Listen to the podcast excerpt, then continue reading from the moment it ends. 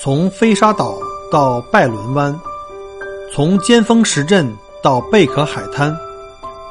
从巴罗沙谷到沉船海岸，请跟随麦克郭一起，让我带你走入精彩的澳大利亚。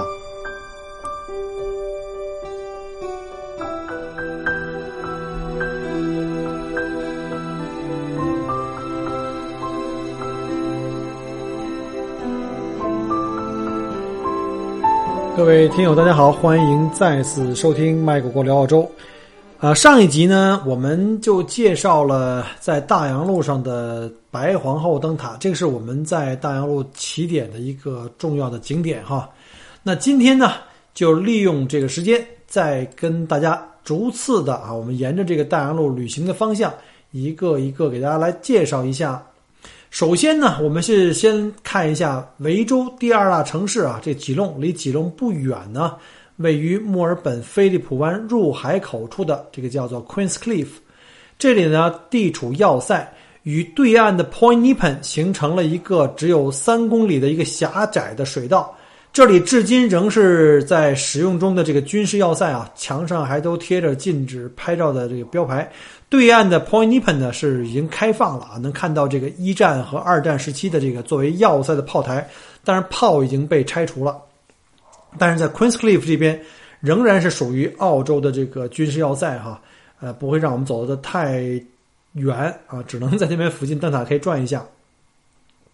整个菲利普湾啊，有大概两千多平方公里啊，这个这个海湾非常大，属于一个口小肚子大的一个深水良港。但是这个进出口啊，却只有三公里那么狭窄。再考虑到近海处的这些暗礁，那可能这个真正的宽度啊，能够走船的宽度可能也就一海里左右。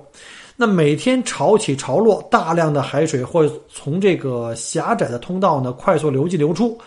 而且呢，这里是进出墨尔本港的一个必经之路，所以呢。这个遍布了这个湍急暗流的海峡呢，被称为是世界上最凶险的水道之一。因此，在 Queens Cliff 共有四座灯塔，这个四座灯塔来协同来指挥船只进出港。那这里的那个白灯塔呀，跟很多灯塔不同。呃，这座白灯塔呢，除了作为简单的灯光标记之外，还跟附近的一座黑灯塔呢，共同起到精确的指引航向的作用。而这个黑灯塔采用了深色玄武岩的修建，呃，是整个南半球唯一的一座黑色灯塔。呃，灯光的高度四十米，白灯塔呢在黑灯塔前面略矮一点，灯光高度是二十八点六米。那两个灯塔的连线，这条直线连成一条直线呢，就是这个进出海峡的正确航道的延长线的方向。那这些准备夜间进入菲利普湾的船只呢？就需要不断的调整自己的航线，以确保呢在航线中航行的时候呢，两个灯塔发出的光上下可以对准，形成一条直线。那如果航线有所偏离，那两个发光点呢就会左右偏移。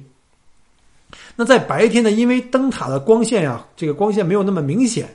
那这个时候啊，就必须要干嘛呢？我们就必须要通过灯塔上面这个色块啊。我们知道每个灯塔，白色灯塔也也好，还是黑色灯塔，上面都有个塔顶，塔顶都有一个色块啊，作为标记。那白色塔身上面呢是鲜红的红色色块，那后面的黑色塔身上面呢是绿帽子。我这我上一讲过了哈，有一个绿帽子，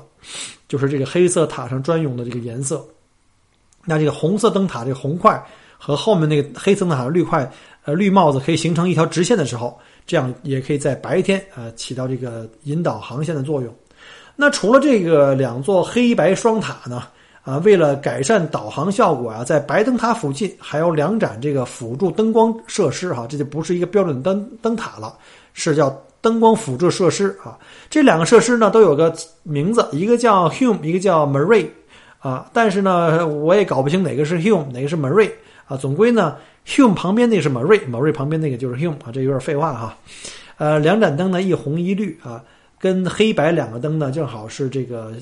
同步闪烁，起到了共同导航作用，呃，引导进出的船只安全驶入和驶出这菲利普湾。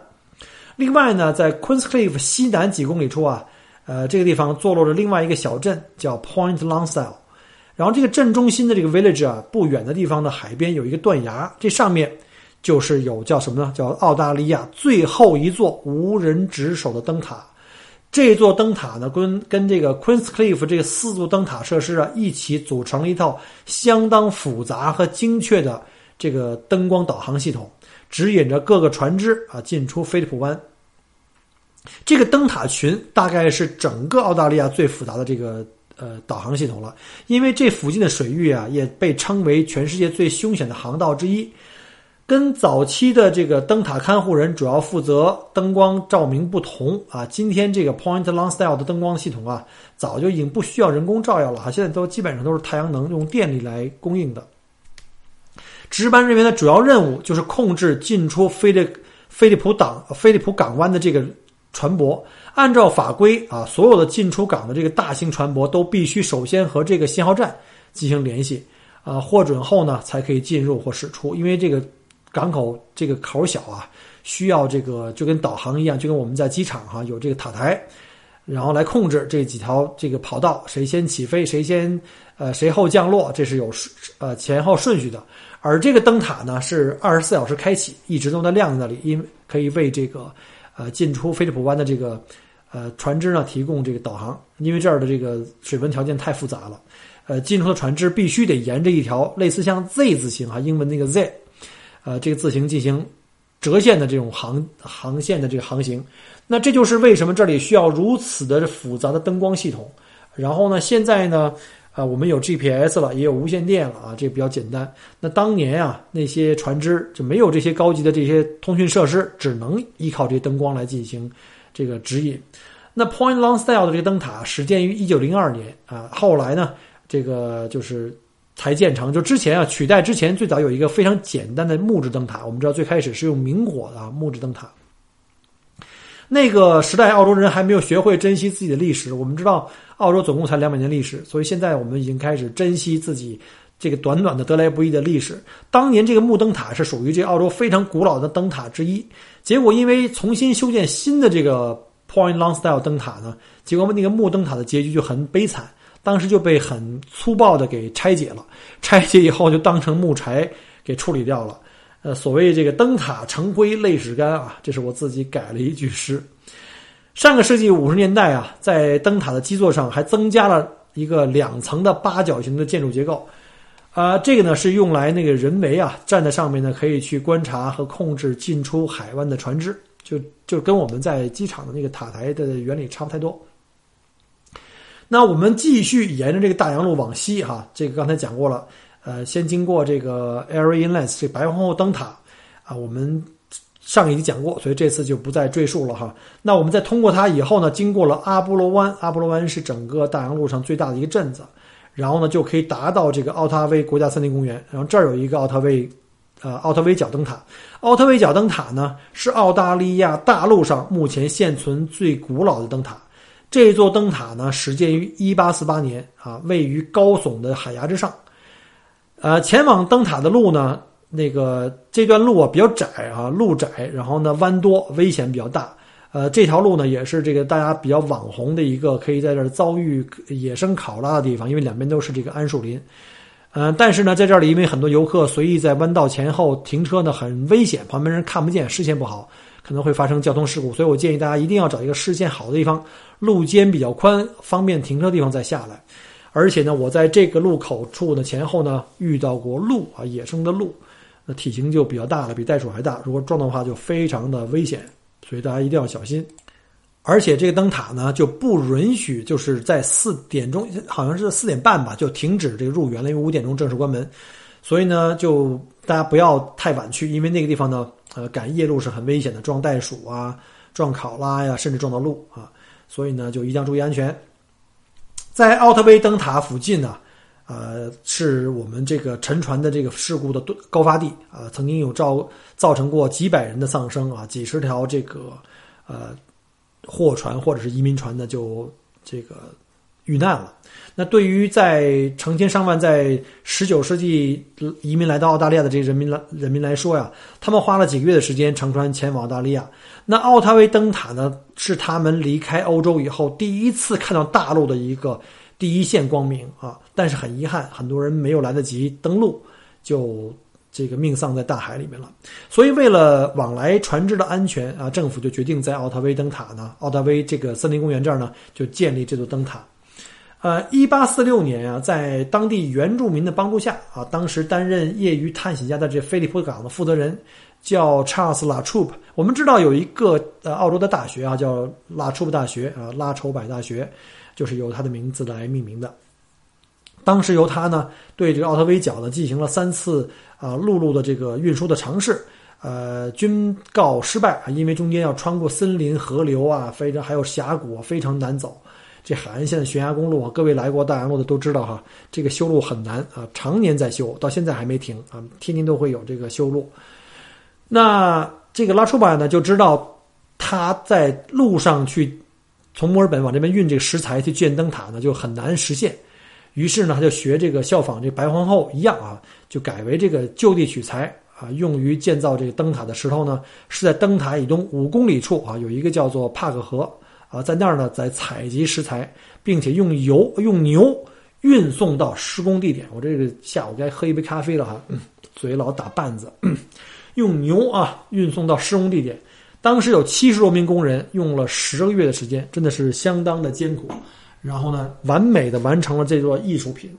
因为整个的这个塔身啊，都是用这个砂岩切割啊，而且切割的这个工艺也比较精准。这个缝儿特别小，以至于呢，基本不需要水泥啊，辅建搭建。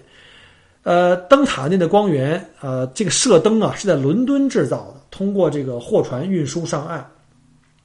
这个光学机构由二十一个抛光反射镜啊和安装在框架上的这个灯源来共同组成。这个闪光持续时间是三秒，然后黑暗时间是五十秒。我们还记得前一个吧？前一个白皇后是四秒，然后间呃四闪光四次。然后呢，间隔的是呃二十秒，这个是五十秒，所以呢，不同的灯塔呢，它的这个闪光的频率和间隔时间是不一样的。所以呢，用这个这套这个暗码，用这套这个体系呢，我们可以识别到底我们所前方所见到这个灯塔呢是什么灯塔，可以知道这个船只的具体位置，呃，以便往来的这个船长们进行识别。光源当然呢，当时的最早的时候是用的这个非常特殊的一种燃料哈。我们知道，就是当时有很多人在捕鲸嘛，用的是抹香鲸的油啊，因为当时其他的油都很难买到，用抹香鲸的油。然后呢，灯塔的灯火呢，于一八四八年八月二十九日正式点亮，从此开始为这些新移民们指引方向，保护生命啊，被称为照亮巴斯海峡的希望灯塔。啊，这是澳大利亚目前现存最古老的灯塔。那后面呢，我再给大家再简单介绍一下，呃，大洋路上其他的一些灯塔哈。我们从这个奥特卫国家森林公园穿过以后呢，就来到了著名的十二门头景区。那过了十二门景区以后呢，继续向西，就达到了这个小镇，有一个小城市哈，不能叫小镇了，是个城市，叫沃南布啊，叫沃南布。然后呢，这里呢有一座小型灯塔呢，叫做 Lady Bay Lower。它位于这个沃南部的旗杆山海事博物馆啊，是一座方形的灯塔，啊，它始建于一八五四年。以前这个旗杆山上啊有两座方的这个尖碑啊，方座的尖碑呢，其实它最开始不是灯塔，就是个纪念碑。其实最初的灯塔呀是建于海滩上啊，有一个叫领航灯塔，但是由于这个灯塔的高度太低了啊，无法发挥这灯塔的这个正常的作用。所以呢，在一七啊一八七一年到一八七二年期间，这灯塔的这个射灯啊就被拆下来，重新安置在了这个旗杆山。因为旗杆山相对来说海拔比较高，而且在近海处，就安在了这个其中一个方尖碑的顶部，就成为了现在的这个方形灯塔。那与此同时呢，那个旧的灯塔就被拆除了，那一砖一石呢也被重新安置。取代了另外一个这个方尖塔，被称为 Lady Bay Upper 灯塔。那 Lady Bay Lower 灯塔的现金现今啊，到现在还在使用过程中。那光源呢，也从最开始的什么精油啊，或者是后来的这个这个石油，就是这个烧煤油啊，然后呢，到后来再换成这个呃天然气，再后来现在目前我们就用的是电力了。那沿着这个大洋路继续前行，就走内陆了，已经哈。就会达到我非常喜欢的一个历史的小镇，叫做仙女港，叫 Port Fairy。这个呢是澳大利亚最美小镇第一百名的前十名啊，是维多利亚州最古老和最漂亮的小镇。这个也最早呢也是这个由欧洲捕鲸人慢慢聚集而成的一个小镇。这个可爱的小镇啊，这个有时间哈，再跟大家再单独介绍吧。在小镇旁边啊，有一个叫格里菲斯岛，这个小岛啊，建了一座灯塔，啊，是一八五九年啊，叫做这个 Port Fairy Lighthouse。当年呢，这个岛其实不叫格里菲斯岛，叫什么呢？叫兔岛。我猜啊，可能是因为这个兔子成灾啊。大家有兴趣的话，可以出门左转听一下我之前介绍过澳大利亚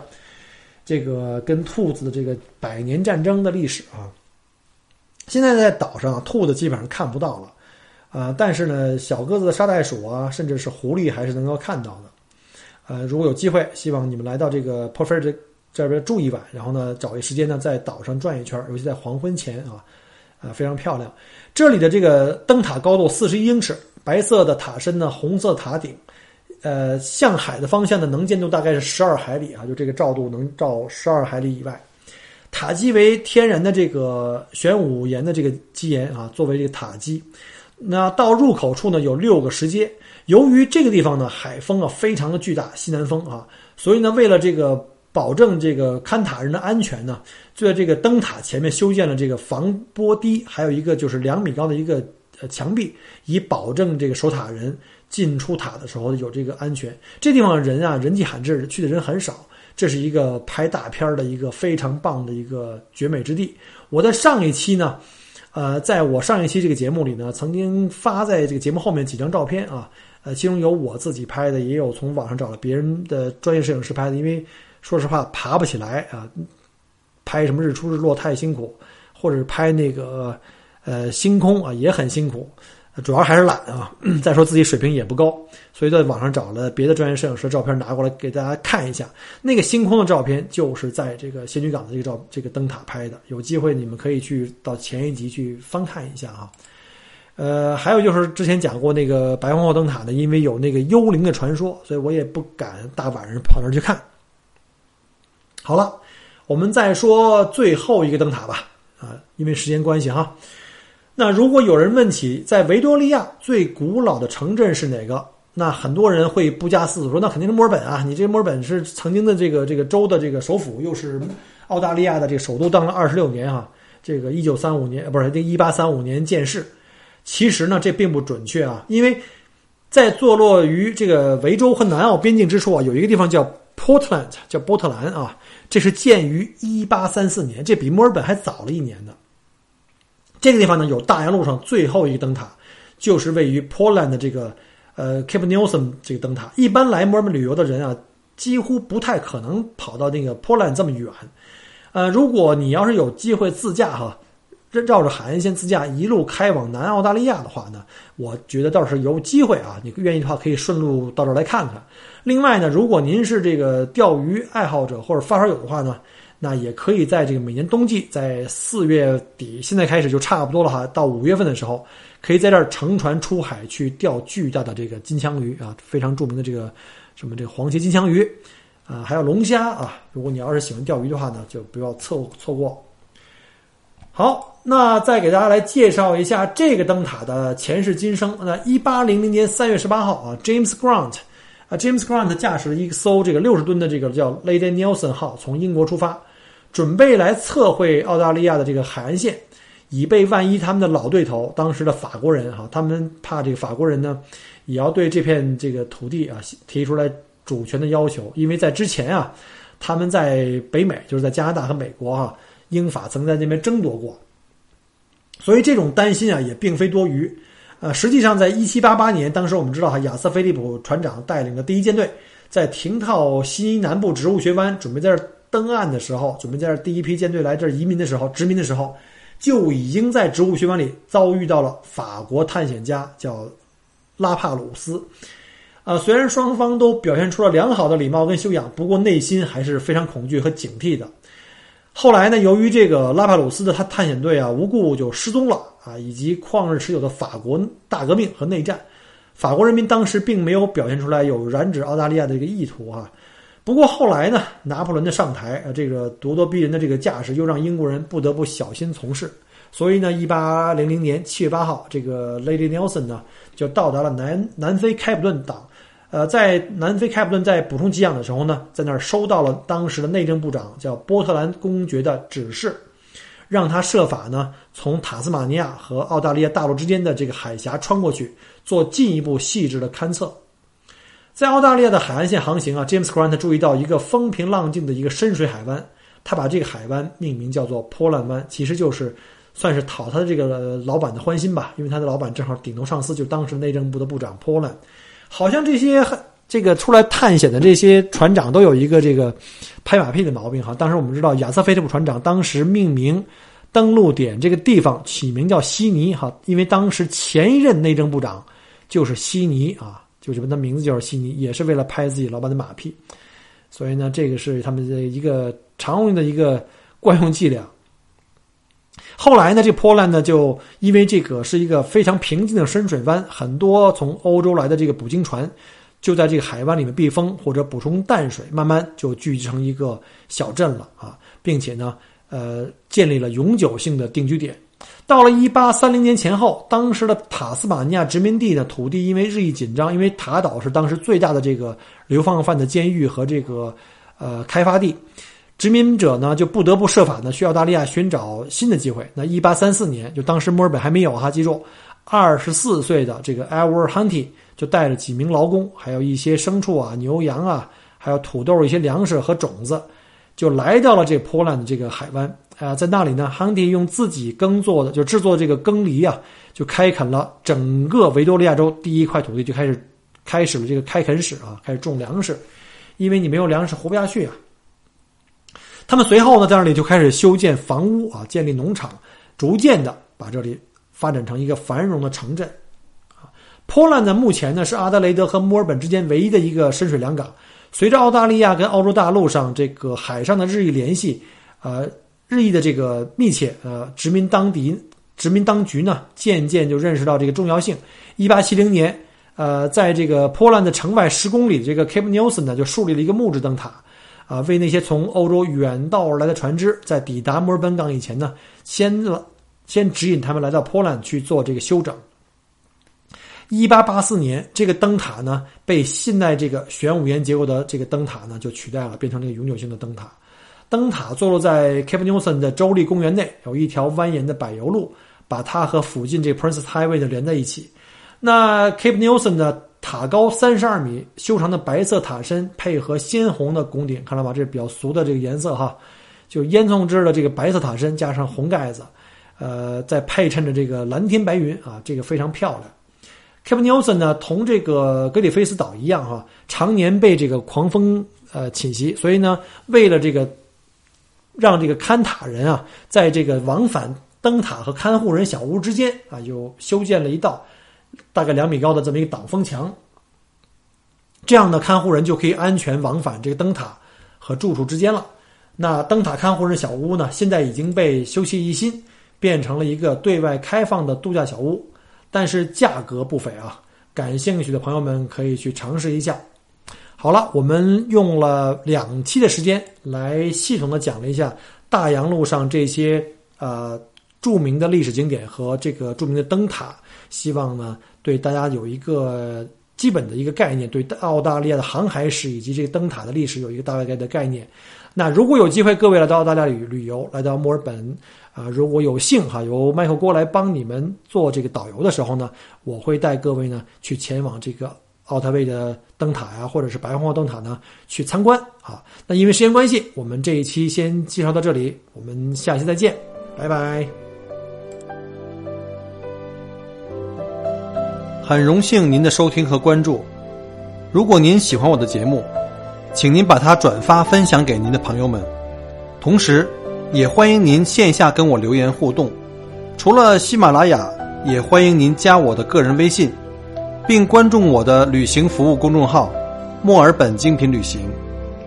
我给大家准备了很多关于澳洲旅行的资讯和攻略，请您跟随我一道走入精彩的澳大利亚。